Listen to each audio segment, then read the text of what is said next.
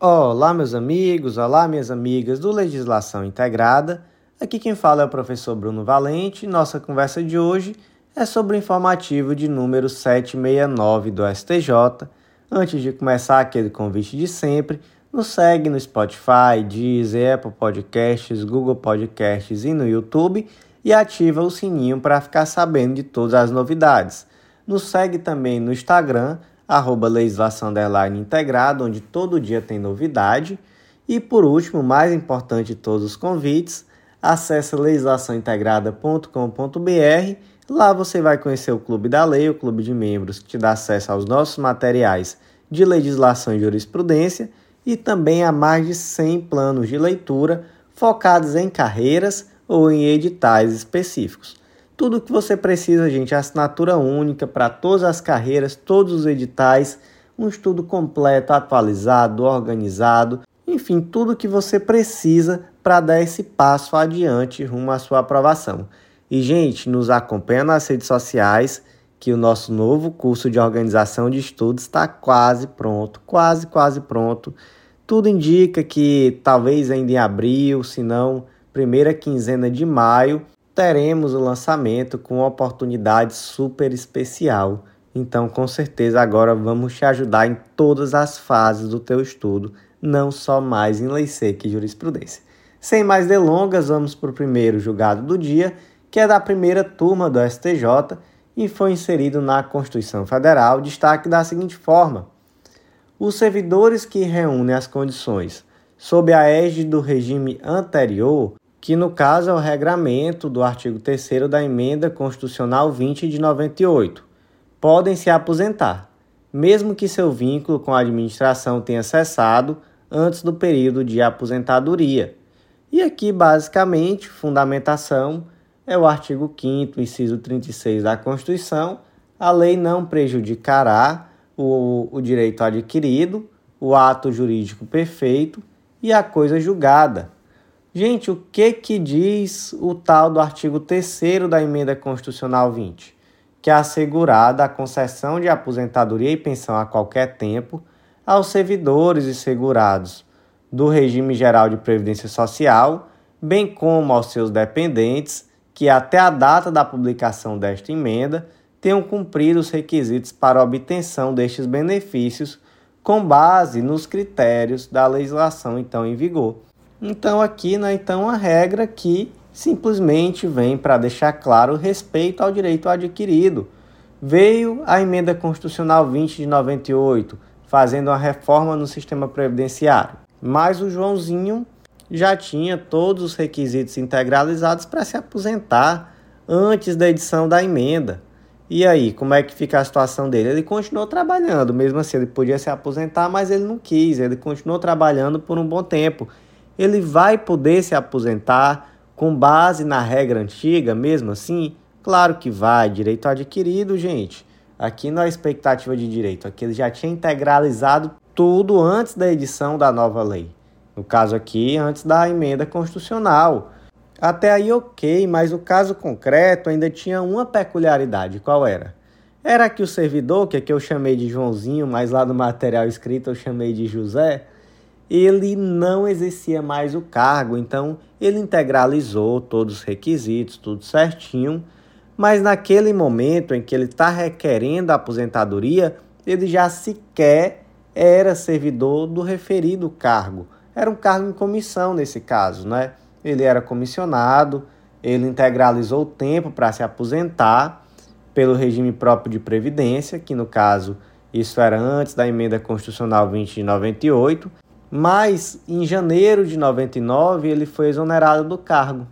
E só aí que ele requereu a aposentadoria. Então, no dia que ele requereu a aposentadoria, ele já não estava mais no cargo, ele havia sido exonerado. Isso muda alguma coisa? Não, gente, isso não muda nada. Ele já havia integralizado, então dali para frente não importa se ele de fato permanecia no cargo, se não. Então, ele realmente, mesmo tendo sido exonerado antes do pedido de aposentadoria, ele naturalmente vai ter direito a se aposentar pela regra já integralizada antes da edição da emenda. Próximo julgado do dia, inserido na Lei 9503 de 97, Código Brasileiro de Trânsito destaca da seguinte forma: é lícito ao órgão de trânsito indeferir o pedido de Carteira Nacional de Habilitação, CNH, ao condutor que, portador de permissão para dirigir, cometeu infração grave, independentemente dessa infração ser qualificada como de natureza administrativa ou na condução do veículo. E aqui trata-se, na verdade, de uma pequena diferenciação que, para efeitos de jurisprudência do STJ, tinha relevância, que é a infração de natureza meramente administrativa e a infração na condução do veículo, porque veja só, o artigo 148, parágrafo 3 do Código Brasileiro de Trânsito, diz que a CNH, Carteira Nacional de Habilitação, será conferida ao condutor no término de um ano, desde que o mesmo não tenha cometido nenhuma infração grave ou gravíssima, ou também não seja reincidente em infração média. Então, o indivíduo ele conseguiu a permissão de dirigir, ela tem a validade de um ano. Nesse um ano ele não pode cometer nenhuma infração grave, gravíssima, ou não pode cometer duas infrações médias. Se isso acontecer, ele não vai receber a CNH. E aí veio uma diferenciação feita pela jurisprudência no sentido de que, na verdade, essas infrações elas teriam que ser infrações na condução do veículo. O que é uma infração na condução do veículo? É, por exemplo, o indivíduo passou do limite de velocidade, estacionou em local proibido, parou sobre a faixa, atravessou o sinal vermelho, tudo isso diz respeito à condução do veículo. E o que é uma, uma infração meramente administrativa? Aqui no 233 você tem uma, olha, deixar de efetuar o registro do veículo no prazo de 30 dias. Então o indivíduo comprou o veículo e não registrou no prazo de 30 dias. São aquelas infrações né, que elas não dizem respeito à condução. Elas dizem respeito normalmente a algo mais burocrático, pagar um licenciamento, é, pagar um determinado, uma determinada taxa, registrar o veículo, etc. E aí a jurisprudência do STJ diferenciava. Ela dizia: olha, é, essa questão de não receber a CNH ela só acontece quando a infração ela decorre da condução do veículo. A infração meramente administrativa, ela não tem esse condão de evitar que o indivíduo receba a CNH. Inclusive, gente, essa posição era da Corte Especial do STJ julgada até recente. Ó. Aqui, por exemplo, eu trouxe no material escrito julgado de 2021 da Corte Especial do STJ. Acontece que o STF, posteriormente, a primeira turma do STF, julgou pela, por uma interpretação diferente, entendeu que, na verdade, mesmo a infração meramente administrativa teria esse condão, então o STF entendeu que esse tipo de interpretação é compatível com a Constituição Federal e isso exigiu que o STJ adequasse o seu entendimento.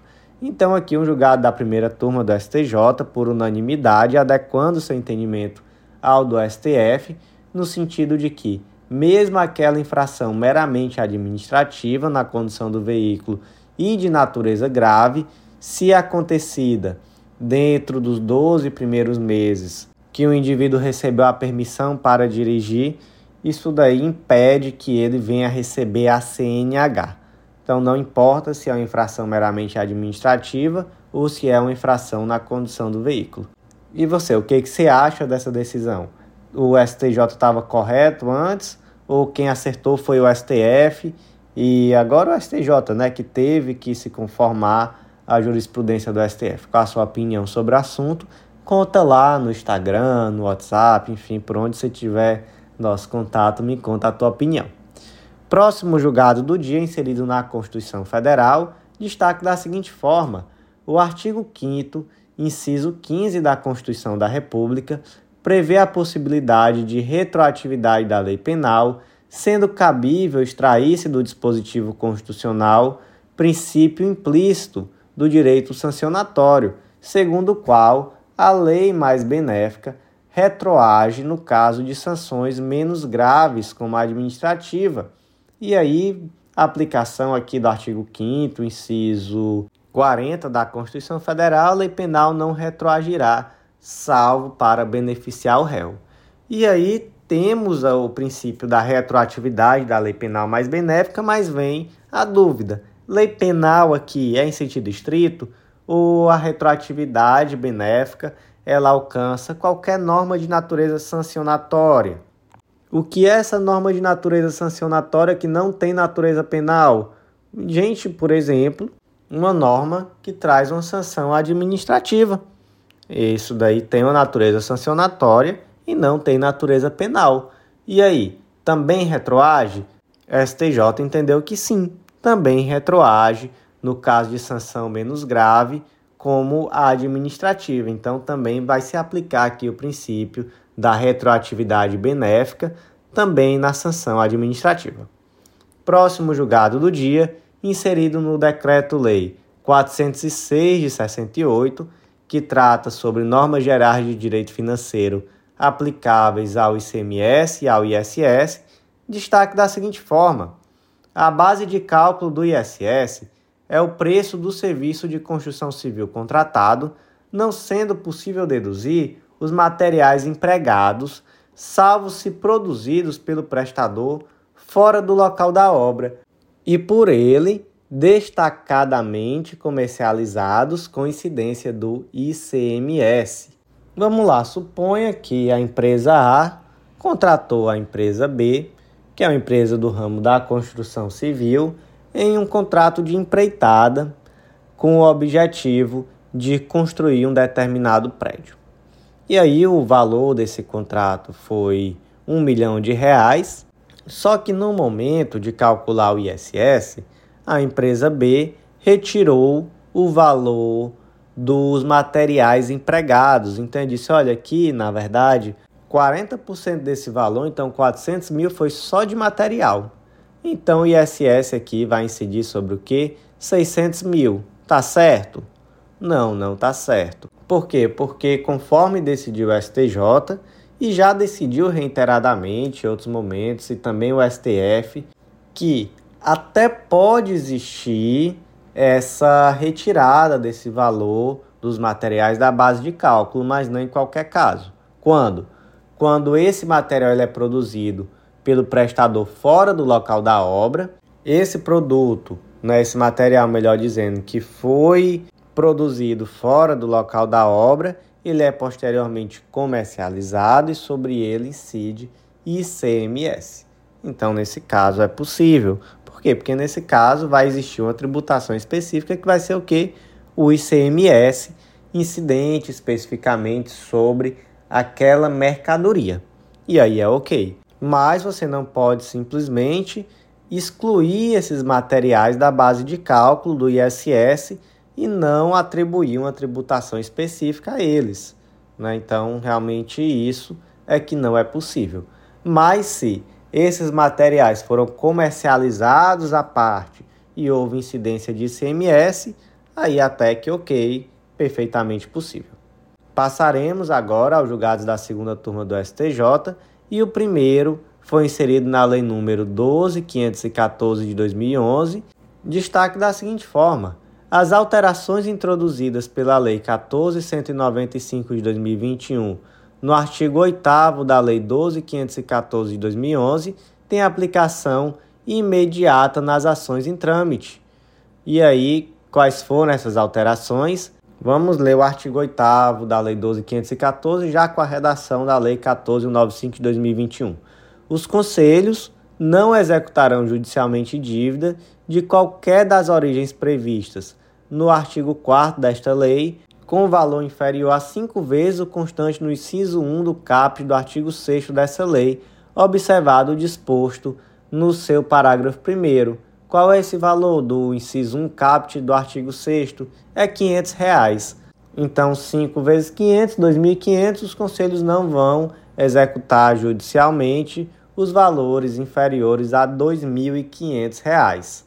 E aí, caso concreto, no caso concreto, a execução foi ajuizada pelo Conselho de Fiscalização Profissional em 2019 para a cobrança de um crédito inferior a R$ 2.500. A ação já estava em trâmite, foi editada a Lei 14.195 de 2021, que elevou o valor mínimo né, para R$ 2.500. O que, que acontece com essa ação? Ela vai ser arquivada sem baixa na distribuição. Então, por que, que isso vai acontecer?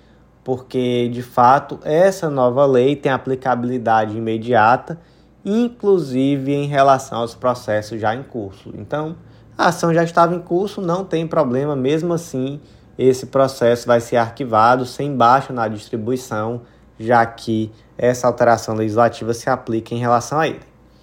Próximo julgado do dia, inserido no Código Tributário Nacional, destaque da seguinte forma: não incide imposto de renda sobre a compensação pela limitação decorrente da instalação de linhas de alta tensão na propriedade privada, servidão administrativa. O que é essa servidão administrativa? Quando é que ela acontece? Ela acontece quando o poder público intervém no direito de propriedade de um particular e aí ele fixa condições, limites para o seu exercício, mas não priva por completo. Então, um exemplo aqui. Um exemplo aqui nesse caso é um indivíduo que tem um terreno, mas por algum motivo o poder público precisou passar fios de alta tensão por essa propriedade privada. E aí o que, que acontece? Esse indivíduo vai receber algum valor por isso? Ele pode sim receber. Ele pode receber aqui uma espécie de indenizatória, né? um valor com caráter indenizatório que tem o objetivo de recompor seu patrimônio, até porque, gente, é um terreno que com um monte de fio de alta tensão passando por dentro vale menos do que um terreno que não tem esses fios de alta tensão. De fato, isso acaba importando, né, em uma perda de valor patrimonial do imóvel.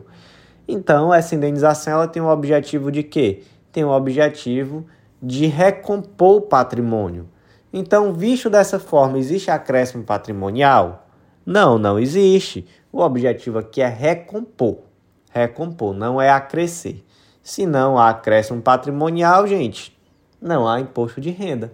Próximo julgado do dia inserido na Lei Complementar 70 de 91, e o destaque aqui ficou da seguinte forma: no âmbito da repetição do indébito tributário, os valores da taxa Selic, correção monetária e juros de mora, integram a base de cálculo do PIS e da COFINS, entendimento que não sofreu alteração em virtude do julgamento do tema 962 do STF. Gente, vamos lá que isso aqui é um pouco confuso, mas vamos tentar aqui entender. Gente, suponha que houve uma repetição de débito tributário, né? Então você recebeu de volta aquilo que foi pago a maior e aí, quando você recebe esse valor, vem com correção monetária e juros, que nesse caso aqui foi a aplicação da taxa Selic, e essa taxa Selic já incluiria então a atualização monetária e juros. A empresa recebeu esse valor. Na hora de calcular o valor que ela deve a título de PIS e COFINS, aquilo que se refere à atualização monetária e juros, da repetição desse débito tributário vai integrar a base de cálculo do PIS e da COFINS? E aí o STJ entendeu que sim. O que que diz o tema 962 do STF?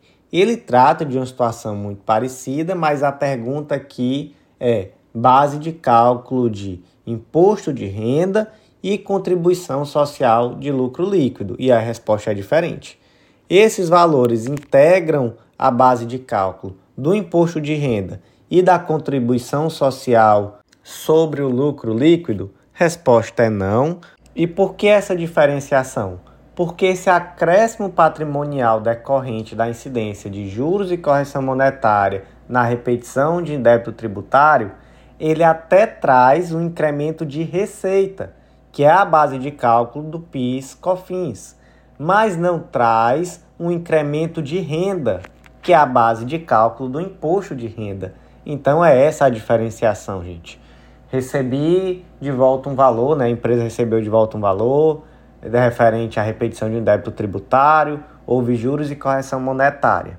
Esse acréscimo decorrente dos juros e correção monetária é um acréscimo de renda? Não. Então não incide imposto de renda nem contribuição social sobre lucro líquido. Mas é um acréscimo de receita? É. Então incide PIS e COFINS. Foi esse o panorama daquilo que foi decidido. Iniciamos agora os julgados da terceira turma do STJ e o primeiro julgado do dia foi inserido na Lei 9656 de 98, Lei dos Planos de Saúde, destaque da seguinte forma: até 1 de 7 de 2022, data da vigência da Resolução Normativa 539 de 2022 da ANS, é devido o reembolso integral pelo tratamento multidisciplinar para beneficiário portador de transtorno do espectro autista realizado fora da rede credenciada, inclusive as sessões de musicoterapia, na hipótese de inobservância de prestação assumida no contrato ou se ficar demonstrado o descumprimento de ordem judicial. Gente, vamos primeiro para a regra, né? Qual é a regra em relação ao reembolso de despesa médica?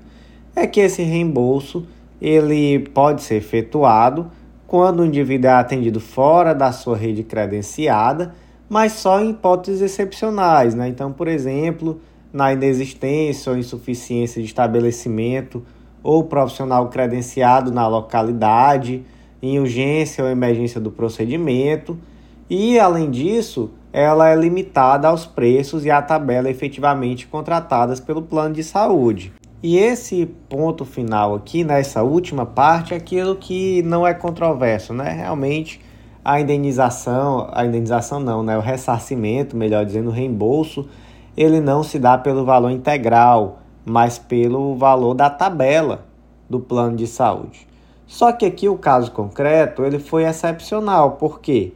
Porque houve uma inexecução de contrato pela operadora, é, o indivíduo ele tinha, ele tem, né, melhor dizendo, é, transtorno do espectro autista e já havia inclusive aqui uma ordem judicial no sentido de deferir o tratamento multidisciplinar e aqui inclusive a musicoterapia, mas houve um descumprimento de ordem judicial.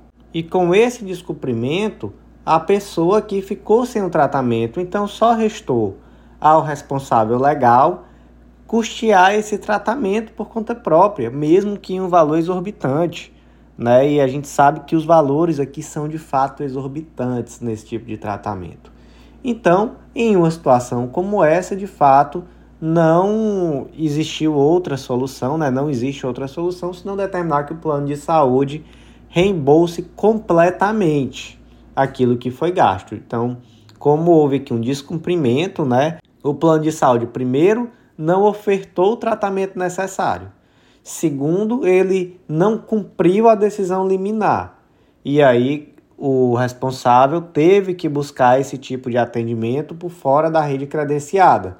Não vai, então, ser um reembolso limitado à tabela. Vai ter que ser aqui um reembolso integral. E, gente, só aqui, já que falou da resolução normativa 469 de 2021 da ANS, o que, que essa resolução trouxe?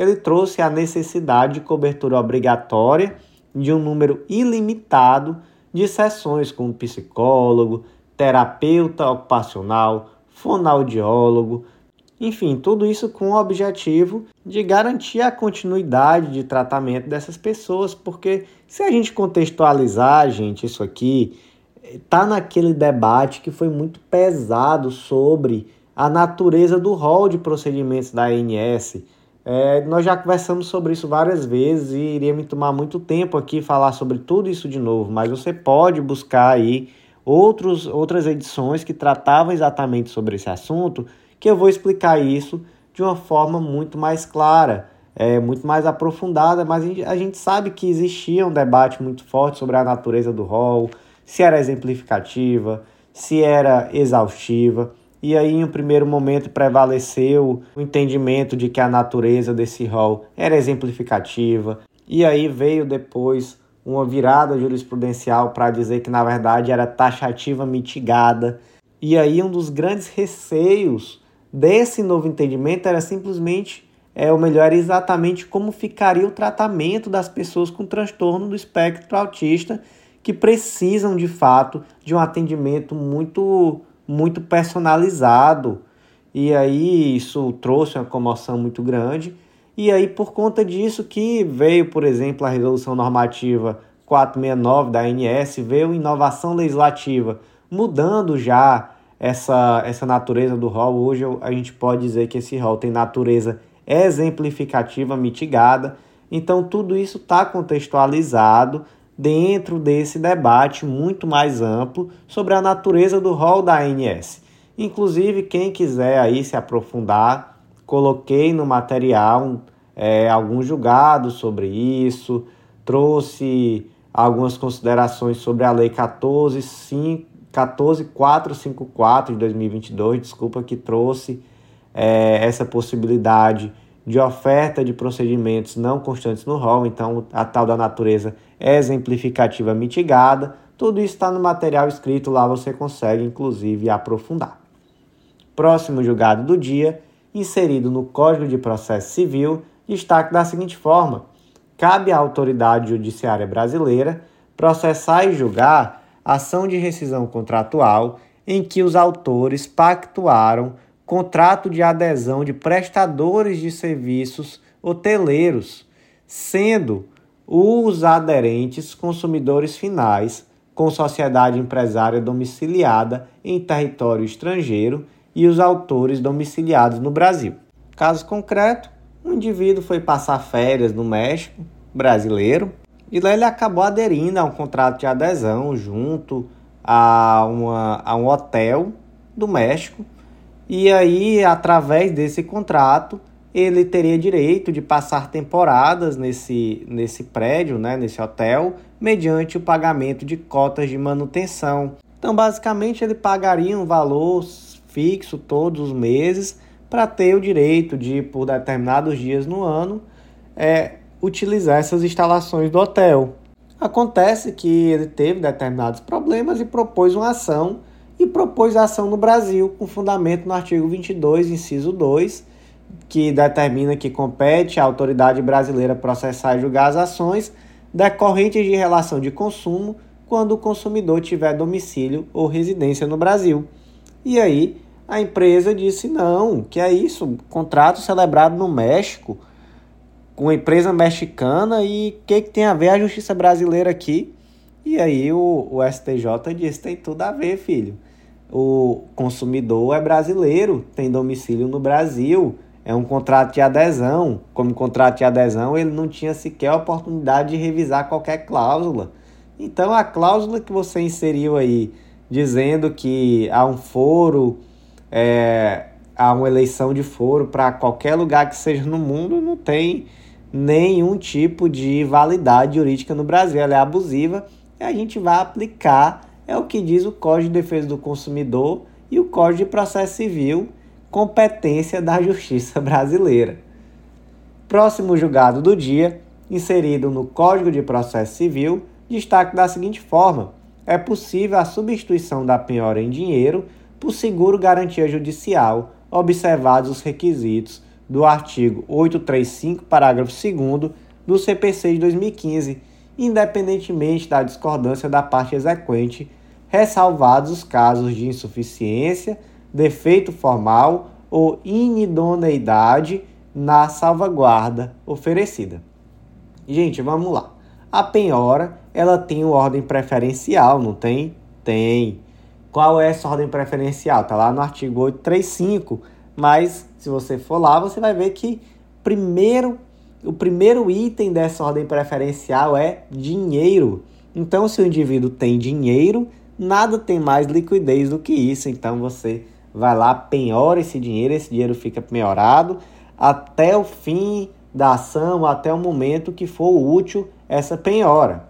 Acontece que o 835, parágrafo 2 diz que para fins de substituição da penhora, equipara-se a dinheiro a fiança bancária e o seguro garantia judicial, desde que em valor não inferior ao do débito constante na inicial, acrescido de 30%. Então, é 100 mil reais o valor do débito constante na inicial. Eu posso, por exemplo, oferecer um seguro garantia de 130 mil reais. Com o objetivo de quê? Com o objetivo de desbloquear o meu patrimônio que está penhorado. Isso daí vai valer muito para o devedor, no sentido de ter seu patrimônio desimpedido, algo que poderia lhe trazer um prejuízo muito maior. Mas aí vem a pergunta: E se o exequente não quiser essa substituição, como é que fica? Exequente aqui não tem que querer nada, gente. A lei determina que é possível. E não existe uma diferença prática para o exequente em relação à fiança bancária, o seguro garantido ao dinheiro.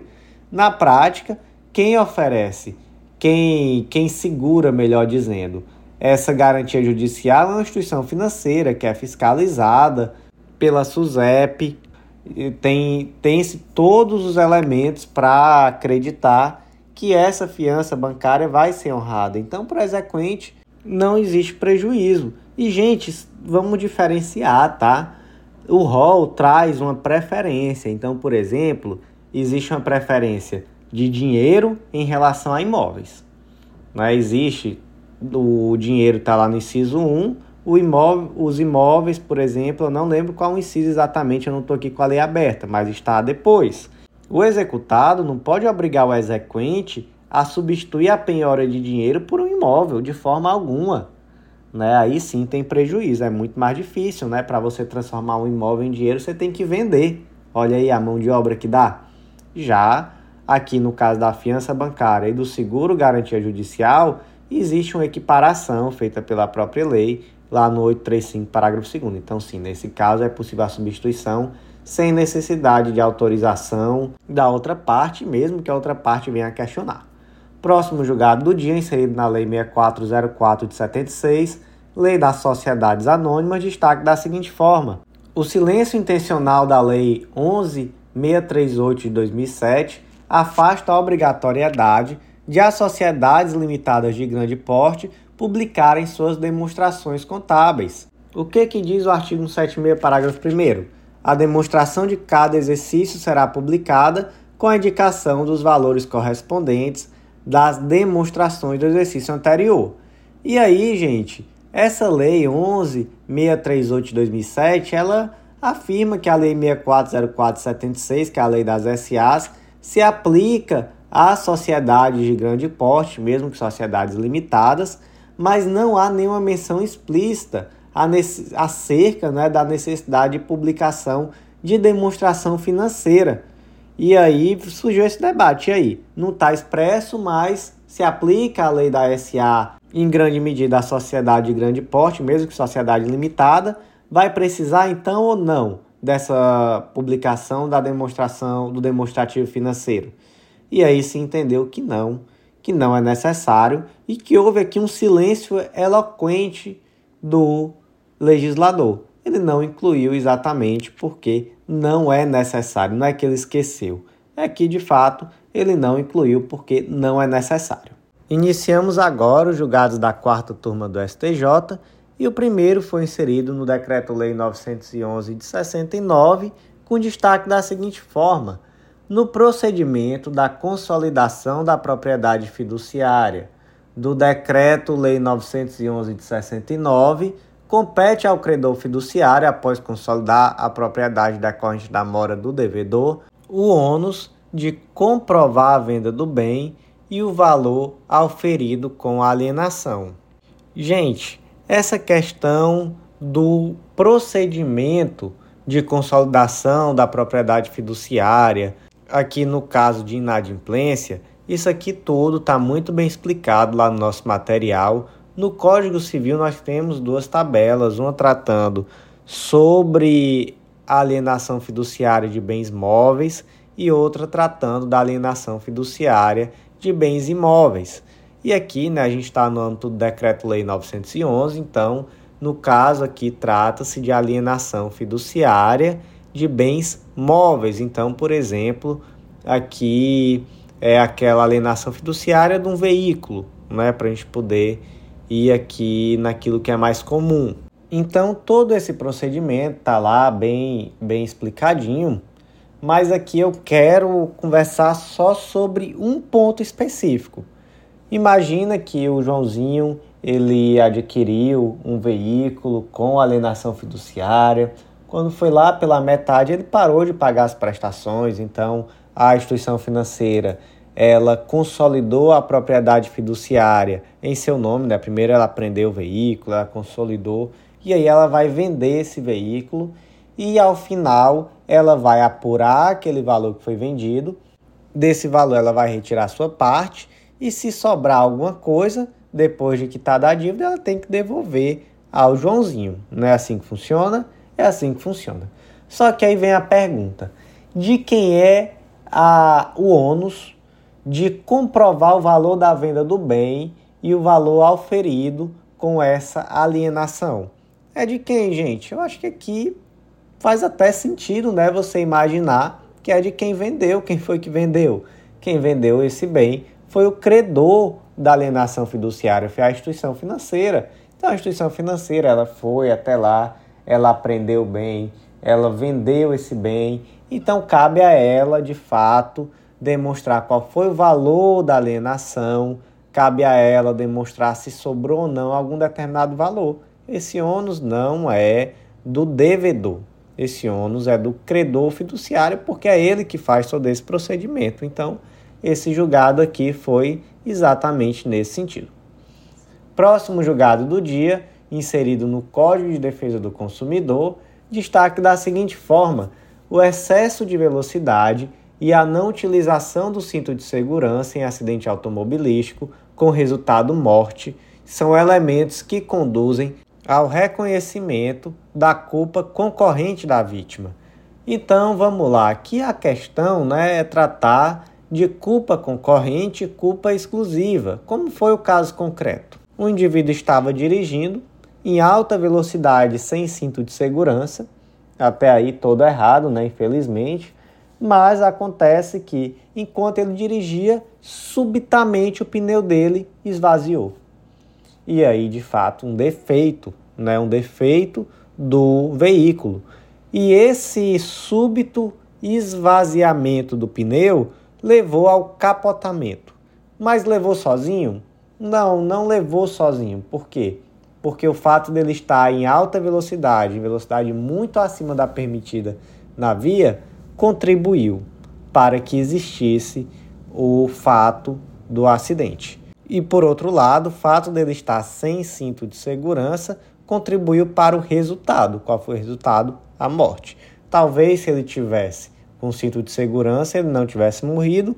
Talvez se ele tivesse em velocidade normal, regular, esse acidente não tivesse acontecido, mesmo com o súbito é, esvaziamento do pneu dianteiro. Não é isso? É.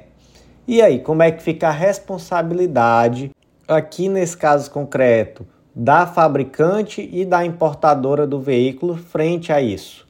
Gente, a responsabilidade é atenuada. Por que, que ela é só atenuada?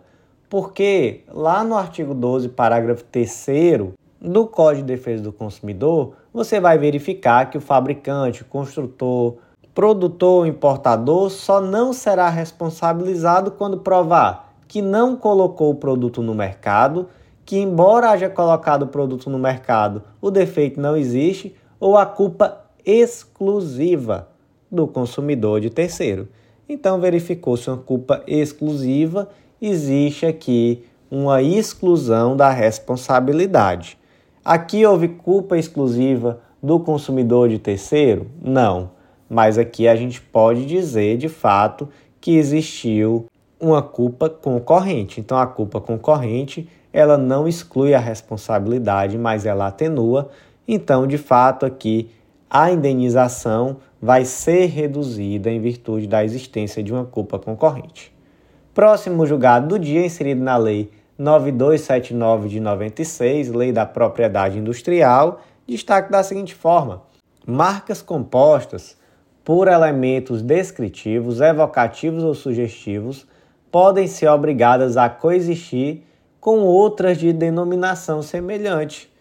Gente, o ponto aqui principal é que o artigo 124, inciso 6, diz que não são registráveis como marcas os sinais de caráter genérico, necessário, comum, vulgar ou simplesmente descritivo quando tiver relação com produto ou serviço a distinguir aquele empregado comumente para designar uma característica do produto ou serviço, quanto à sua natureza, nacionalidade, peso, valor, qualidade e época de produção ou de prestação de serviço, salvo quando revestidos de suficiente forma distintiva. E aqui é, é o ponto, né? Suficiente forma distintiva.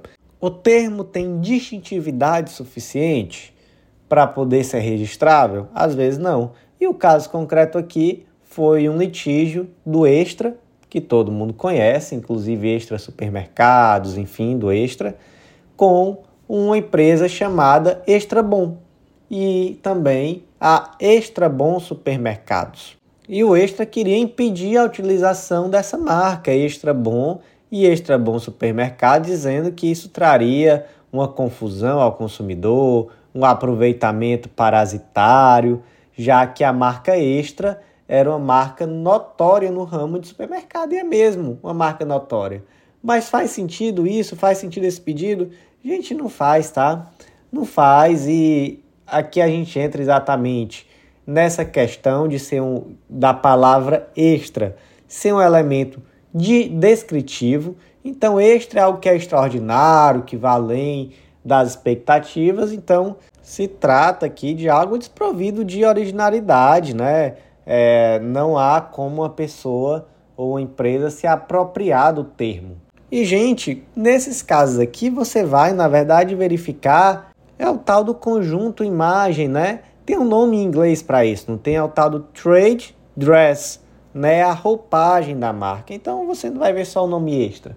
Você vai verificar se a outra marca, né, no caso o Extra Bom Supermercados, está usando uma logomarca muito parecida, usando as mesmas cores, se é uma situação que de fato, perante o homem médio, consegue é, confundir, associar as marcas. E, gente, eu naturalmente fui olhar, né, a logomarca do Extra Bom e de, não, viu, Extra? De fato, é, me parece mais uma daquelas ações que essas grandes empresas propõem em face de empresas menores, sem muito embasamento e com o objetivo muito mais de causar uma espécie de assédio processual. Infelizmente, isso é muito comum, não é a primeira, a segunda, nem a terceira vez, inclusive, que eu comento casos assim em podcasts aqui. Né? Então, isso chega até mesmo ao STF, e STJ, com uma frequência muito grande. E aqui, é, a, na decisão não se tratou sobre isso de assédio processual, nada do tipo. Né? Isso daí é uma colocação minha que se assemelha, né? Eu não eu não adentrei com profundidade suficiente no processo para dizer que isso ocorreu, obviamente, longe de mim, mas infelizmente é uma prática muito comum e realmente ao analisar pura e simplesmente a imagem visual das duas empresas, zero risco de confusão. Caso você tenha curiosidade, você também pode fazê-lo. Próximo julgado do dia, inserido no Código de Processo Civil, destaque da seguinte forma: sempre que a apreciação do excesso de execução ou da inexigibilidade da obrigação exigir dilação probatória que vá além do simples documento, a observância do procedimento da ação incidental de embargos se tornará obrigatória. Vamos lá. Trata-se aqui de uma, de uma decisão que está no âmbito de uma execução de título executivo extrajudicial. Mais ainda, trata de embargos à execução, que é nada mais do que a forma de defesa em uma ação de execução de título executivo extrajudicial. Gente, ao contrário do título executivo judicial, que em regra se fala aqui de uma imutabilidade, o título executivo extrajudicial ele tem como característica a variabilidade, por quê? Porque em uma execução, em face desse título, é possível refutar questões ligadas a pressupostos e condições da execução. É diferente, né, gente, uma sentença passada em julgado que já tramitou perante o judiciário de um título executivo extrajudicial que é feito, né, por uma pessoa particular. E é exatamente por isso que nos embargos executórios existe uma grande amplitude de situações que podem ser trazidas. É algo muito mais amplo do que em uma impugnação, que é a forma de defesa em face de uma execução decorrente de título executivo judicial. Então, aqui, na verdade, no caso do título executivo extrajudicial, o executado ele vai poder sim trazer qualquer situação que ele poderia alegar, inclusive, em um processo de conhecimento.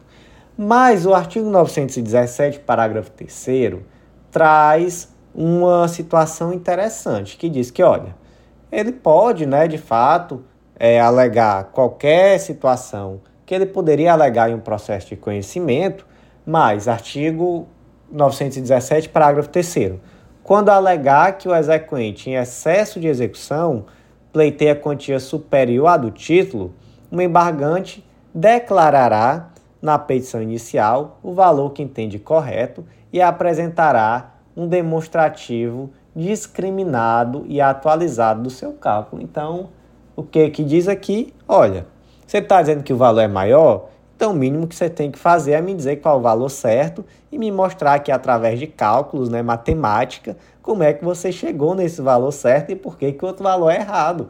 É o mínimo, né, gente? Faz todo sentido.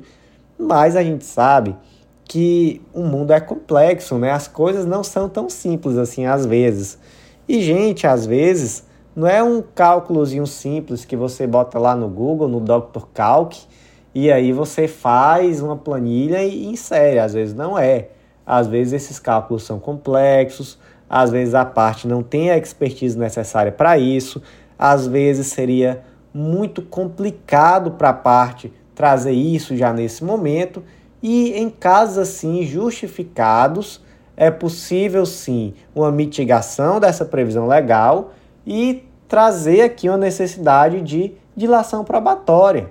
Por quê? Porque se diz, olha, nesse caso aqui não é um simples memorial de cálculo, eu não tenho como trazer isso de uma forma tão simples.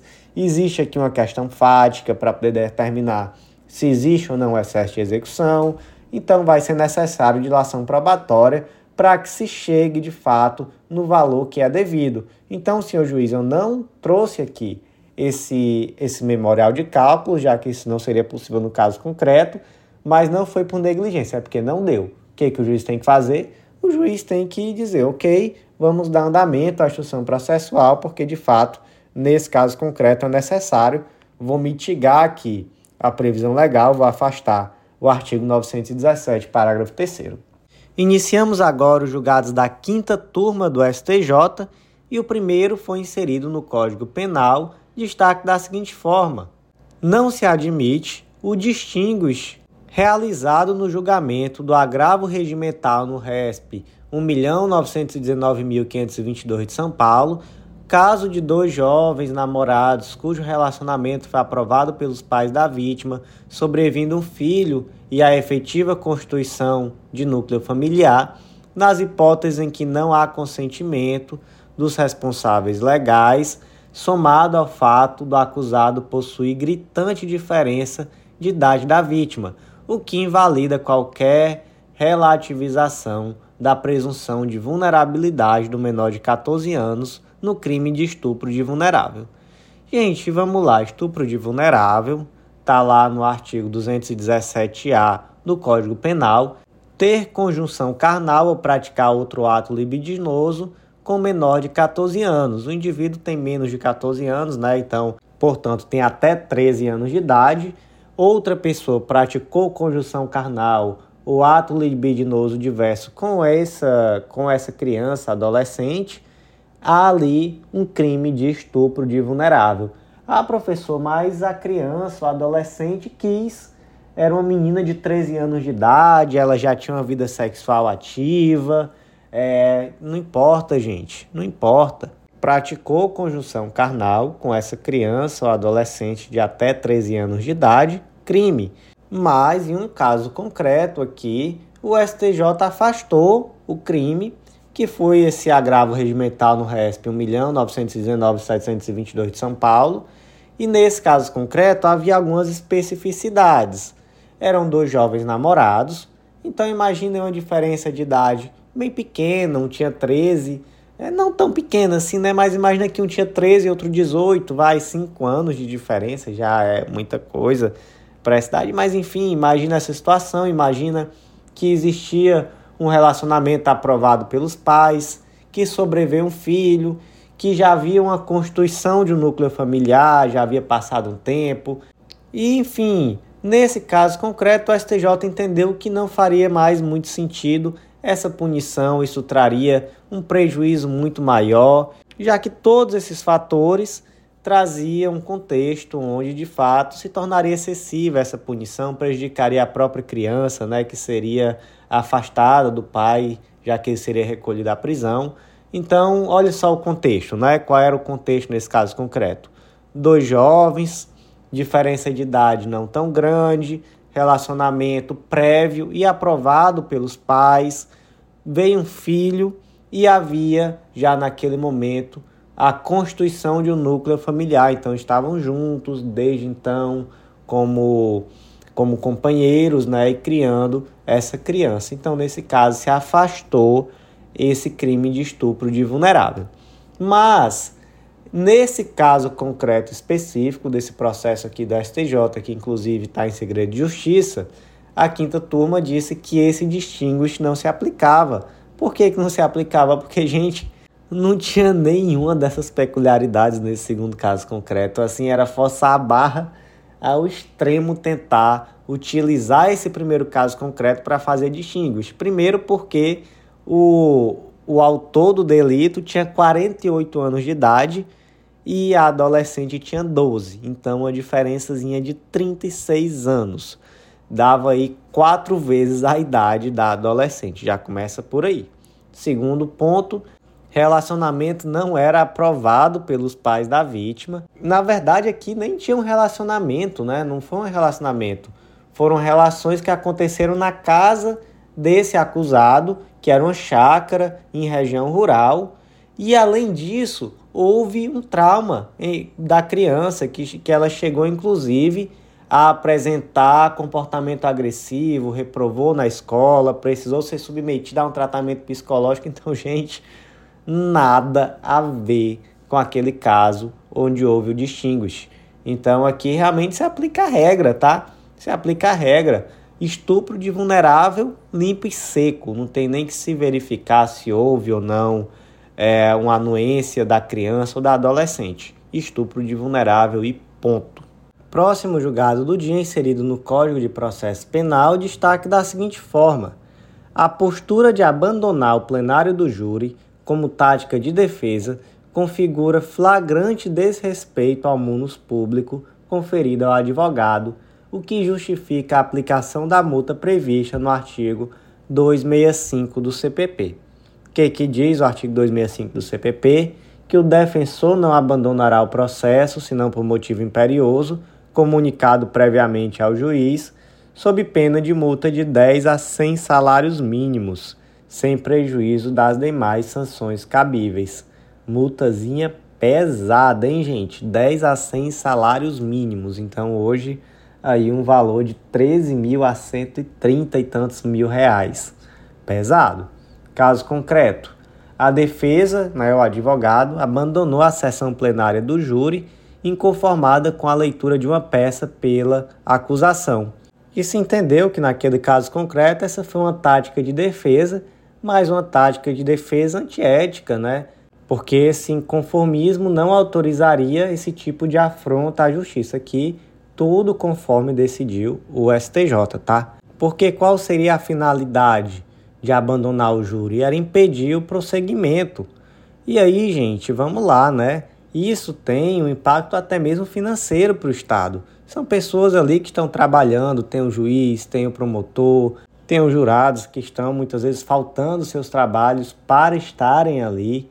E aí você acaba esvaziando essa possibilidade de julgamento, trazendo retrabalho, trazendo custo financeiro. Então, de fato, é um tipo de estratégia bem equivocada. E aí, nesse caso concreto, saiu caro, hein? 50 salários mínimos o valor da multa que foi aplicada. 50 salários mínimos.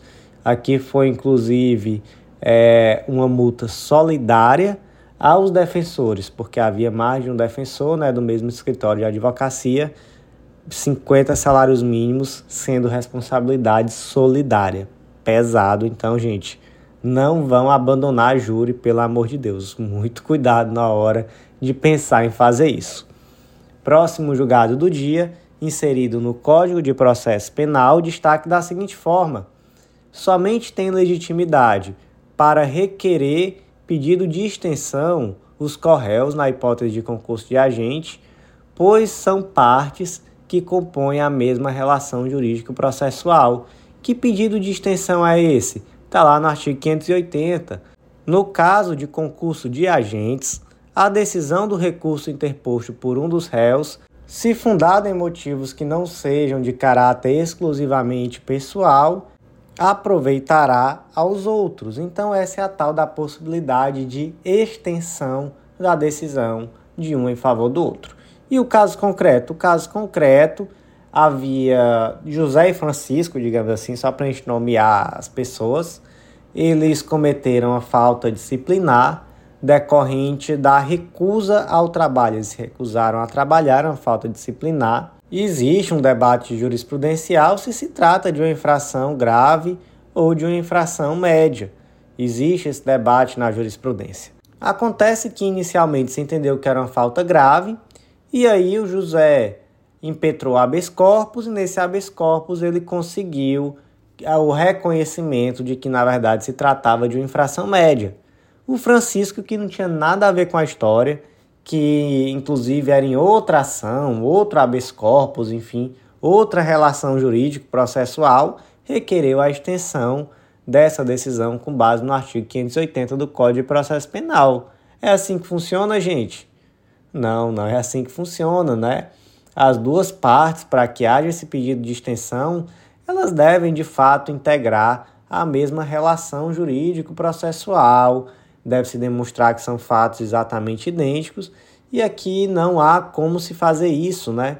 Aqui, na verdade, ele até pode se utilizar dessa decisão como uma jurisprudência, né? Que, que vai ter ali uma, um efeito argumentativo, mas nem de longe utilizar de um dispositivo legal para requerer a extensão de uma decisão de outro processo para ele. E não é assim que funciona, né? Se fosse seria muito simples, era só selecionar processos que têm decisões favoráveis e requerer a extensão.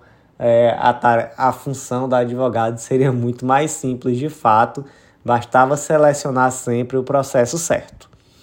Iniciamos agora os julgados da sexta turma e o primeiro julgado foi inserido na Lei número 12850 de 2013, Lei de Combate à Organização Criminosa, destaque da seguinte forma: Apesar da pactuação de cláusulas gravosas, o acordo de colaboração premiada deve ser visto na sua integralidade como corpo único e passa a configurar, a partir de sua homologação, um título executivo judicial.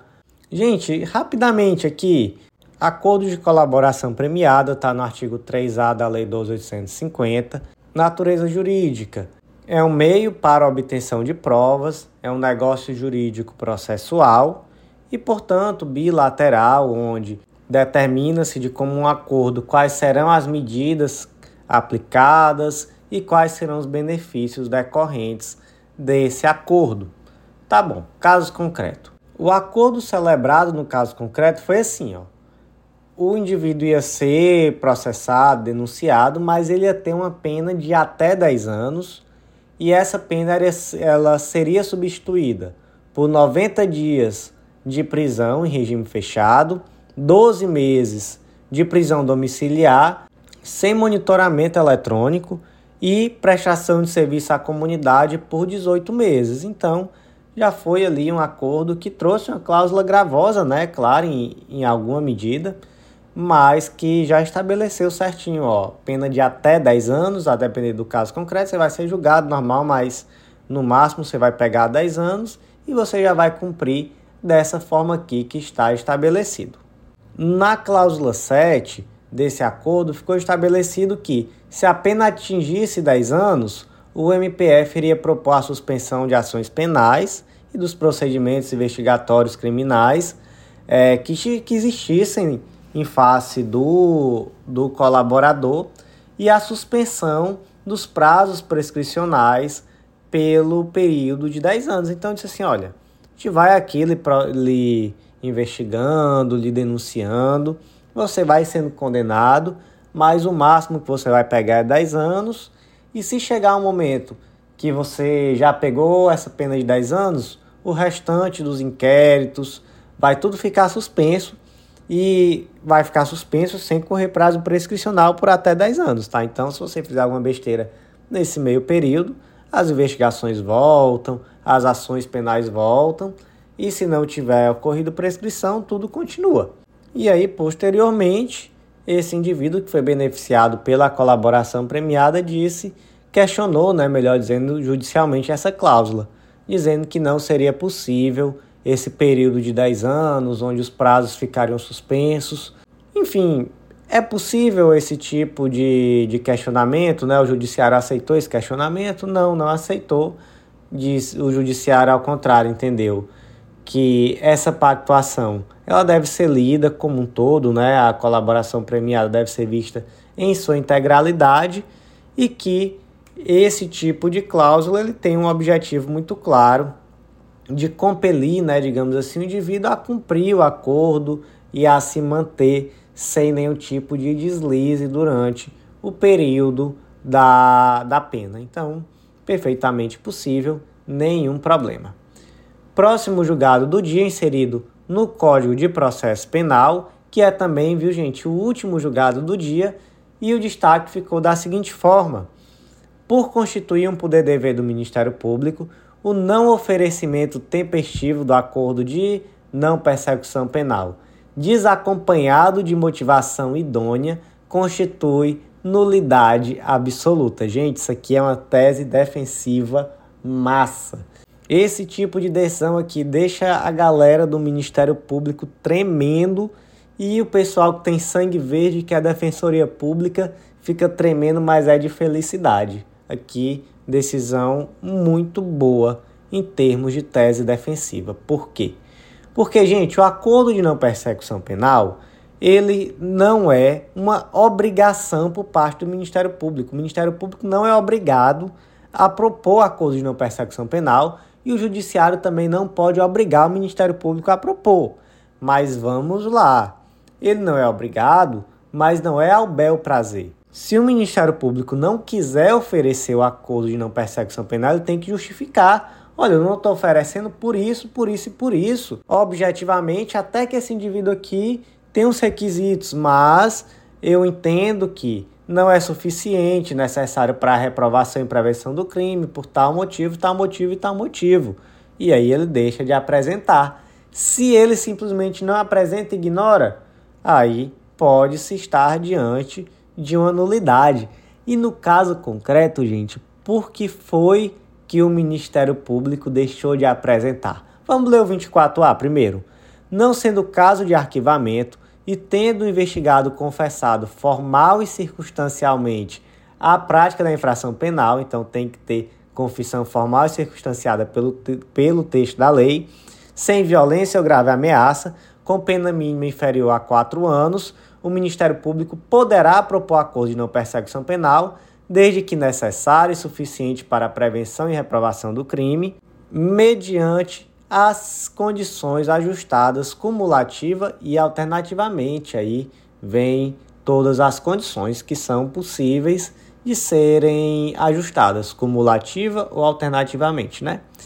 No caso concreto, por que, que o Ministério Público não ofereceu acordo de não perseguição penal? Não ofereceu porque não houve a tal da confissão formal e circunstanciada. Detalhe: a jurisprudência do STJ já se manifestou por mais de uma vez no sentido de que, havendo as demais condições objetivas, a propositura do acordo não pode ser condicionada à confissão na fase inquisitorial. Olha só, gente. Ministério Público não pode deixar de propor acordo de não persecução penal simplesmente porque o indivíduo não confessou na fase inquisitorial. Se o Ministério Público deixou de oferecer esse acordo com base nisso, nulidade. De que natureza? Nulidade absoluta. E aqui, gente, mais alguns pontos importantes, tá? Vamos aqui para o caso concreto para você ver como realmente aqui teve um vacilo mesmo do MP. O agente, nesse caso concreto, ele não confessou na fase do inquérito, mas ele disse: Olha, é, eu só confesso se isso for formalizado no acordo de não persecução penal. Então veja só, o indivíduo ele trouxe a possibilidade sim de confessar, desde que existisse uma propositura do acordo de não persecução penal. Então, diante disso, ficou muito complicada essa fundamentação do Ministério Público de deixar de oferecer a NPP por falta de confissão, já que o agente disse que confessaria se fosse em um acordo de não perseguição penal. E qual foi o efeito disso, gente, na prática? Essa, essa denúncia ela foi recebida em 26 de 7 de 2021 e o fato foi praticado, teoricamente, em 31 de 8 de 2009. Faltavam 35 dias para escoar o prazo prescricional quando essa denúncia foi recebida. Quando o Ministério Público percebeu que não ter oferecido aquele acordo de perseguição penal naquele momento poderia acarretar uma nulidade grave, ele tentou remendar a situação oferecendo o acordo, mas aí já não era mais o momento processual adequado. Então, o efeito, na verdade, aqui foi a nulidade de todo o processo, a partir do oferecimento da denúncia. Como isso aconteceu, né? Acabou que ocorreu aqui uma prescrição. Então, veja só a gravidade desse não oferecimento do acordo de não persecução penal no momento oportuno. Então, MP, muito cuidado quando deixar de oferecer acordo de não persecução penal simplesmente pela ausência de confissão. Porque veja só, esse requisito da NPP de necessitar de confissão formal e circunstanciada já é extremamente questionável. Quem é de defensoria pública, por exemplo, tem que sustentar sempre a inconstitucionalidade desse dispositivo, mas mesmo que você entenda que esse dispositivo é constitucional, não existe a necessidade dessa confissão acontecer durante a fase de inquérito. Essa confissão pode perfeitamente acontecer depois que o Ministério Público oferece o acordo de não perseguição penal. Então, o Ministério Público ofereceu, o indivíduo até então não tinha confessado, mas ele pode naquele momento confessar. Pode, não pode? Então, MP deixar de oferecer por causa disso? Olha aí que a nulidade está nascendo. E a gente viu aqui que a nulidade, nesse caso concreto, anulou todo o processo desde o oferecimento da denúncia. Então, impacto aqui gravíssimo. E, gente, por hoje foi isso. Agradeço a você que ouviu até o final. Faça de novo aquele convite, acesse legislaçãointegrada.com.br, vem conhecer o Clube da Lei e nos acompanha nas redes sociais para ficar sabendo do lançamento do nosso novo curso, que com certeza vai te ajudar demais em todas as fases e etapas do teu estudo para concurso público. Vem que eu te aguardo. Até lá!